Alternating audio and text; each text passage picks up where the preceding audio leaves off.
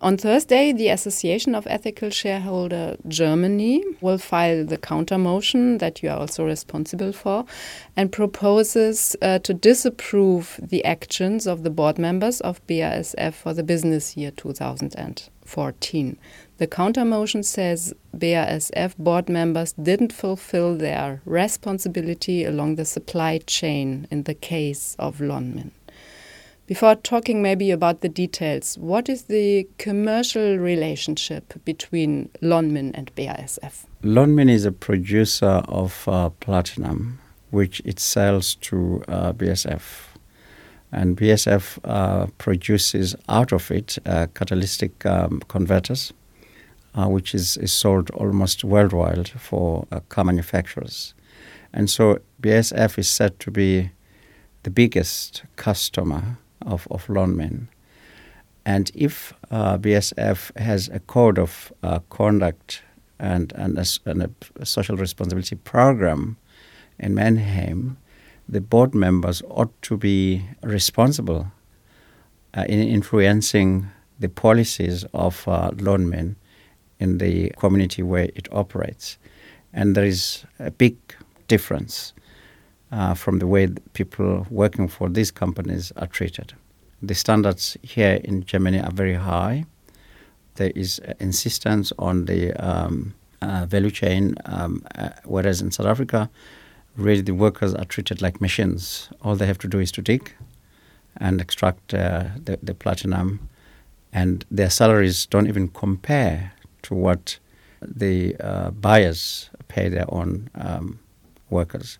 And so we think that um, by now, Lonmin ought to have reported to BASF uh, shareholders who will then be concerned about their own relationship or the partnership as business people and, and change the policies or influence the way the workers are being treated where they, their product uh, comes from. But that has not happened um, it seems as though the uh, shareholders are not informed of what actually happened August 2012. Because if they did, they would have made a statement that uh, deplores or uh, condemns the massacre. To date, we have not heard that anything has happened in that regard. So, what do you want to achieve with the counter motion? What we want to achieve with the counter motion is one, to create a consciousness, make people aware of the atrocities of their business partners, how their in investment, so to speak, is used to undermine uh, human rights, uh, to violate uh, human rights, and, and say that this is not uh, socially responsible. And they would want to have something that would uh, compare to what is done in place where this product is, is mostly bought and used.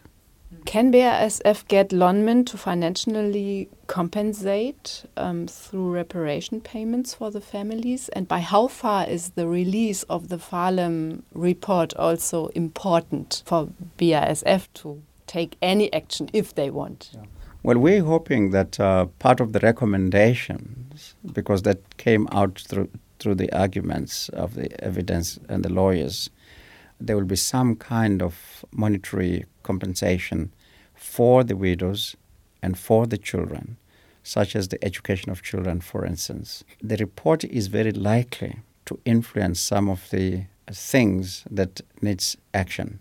Uh, and hopefully, companies associated with Lonmin will have a conscience to say we're partly directly or indirectly involved in the in the massacre, and therefore we need to compensate uh, the families. We are thinking that there is goodwill. It's not something that happened because there was violence like it used to be during the apartheid uh, era.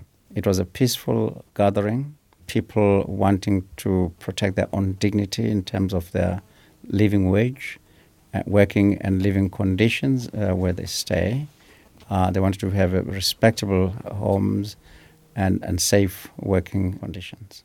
If, for instance, the uh, BASF shareholders are serious in doing business with a good business partner, they ought to say, look, we have made so much profit. There is a moral obligation to do good uh, and probably take a percentage of the profit and plow it back to assist the widows and the families of the deceased. Maybe it's a difficult question, but how likely is that that BASF will also compensate the workers in, in South Africa? I think my visitation uh, here is actually to appeal to their conscience. Uh, they need to uh, have a broad picture of what actually happened and to see how they indirectly contributed. Uh, because I think if they are the biggest customer, they ought to have some say in how the company they partner with behaves. I think human rights um, needs to be protected. For sure, it's not an easy way to count on, on enterprises when it comes to human rights, but it's it's a it's a culture of human rights uh, that is, is important. In fact, there is now sufficient evidence that where human rights are respected, workers perform better.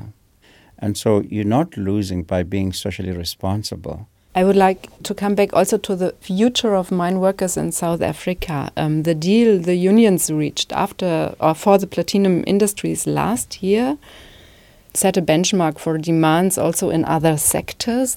Are the workers' unions like AMCU more powerful now when they look at the wages talks in gold and coal industries, for instance, that are now taking place? I think they demand about 20 or 25 percent increase for wages now in July this year. So, are they more powerful, and what are the lessons learned from Marikana for those talks? Talking is very important opportunities for negotiations must be provided. Uh, AMCU, in particular, has grown in bounds. They have attracted a lot of organized and unorganized workers. A lot of workers have moved from NUM uh, to join AMCU because of its success um, after the Marikana when it negotiated uh, a settlement after almost five months uh, of strike. Uh, many mining houses are open to talking to, to AMCU because of the experience of the five months prolonged strike. And nobody wants to go through that. And they would do everything to avoid it in future. Other unions have tried it, but it has never had the same effect as it happened with AMCU and the Lonmin, uh, the platinum uh, belt uh, industry. I, I don't think when they begin to negotiate uh, for increase in July, they'll be asking something that is not affordable. I think they'll be very reasonable. Um, I want to believe that since the strike, the um, AMCU leadership and the Lonmin and some other uh, platinum mines have been talking w- with the union. Prior to that, there was no uh, space for negotiation. Uh, the uh, platinum uh, industry didn't have a negotiating facility, and therefore people were just talking for themselves. and but the gold industry had that facility. Now that's been extended, and so there's respect for each other, and there's willingness to to ensure that history does not repeat itself. Uh, you made a formal application to have August 16th be declared a public holiday, and you also made this formal application uh, to have the, the hill, the Kopje, declared a monumentum. What is the idea behind, and why do you think this is important to have a memorial day? Well, first of all, about the declaring August 16 a holiday, it's important to do that because when we have memorial services uh, commemorating those fallen workers, uh, the companies are reluctant to release workers for, for that purpose because they're interested in production. And so what happens is that the workers decide on their own they're not going to go in for um, work on that day. They, given a choice, they go to, for the memorial services. And so that uh, disturbs production. If we declare it a holiday, people will have a better understanding that there is no need to go to work. So there will, won't be any absenteeism, and there won't be any tension, and there won't be any uh, potential strike as a result of people being disciplined. We think it's important to have a memorial monument there because we don't want the fallen workers to be forgotten. They must live in the memories of the people, and the site itself must be respected because a lot of blood uh, was wasted in, in that hill. And it should be said if the families, uh, particularly the children, grow and want to know what happened to their dads, and there's no history uh, of it, they can't even go to the site and see this is where my father was found uh, dead after being shot by the police. So those are uh, very important suggestions uh, from the workers themselves, and they've asked some of us to be uh, their leaders in, in, ensuring that it does happen. It's the question of who is writing history also. It's a question of who is writing history. I, I think the workers uh, at this point want to write their own history. And this is why these memorial stones, that's why the, the declaration of a public holiday are so important, because it will indicate an achievement on the part of the workers. Jo Seoka, I thank you very much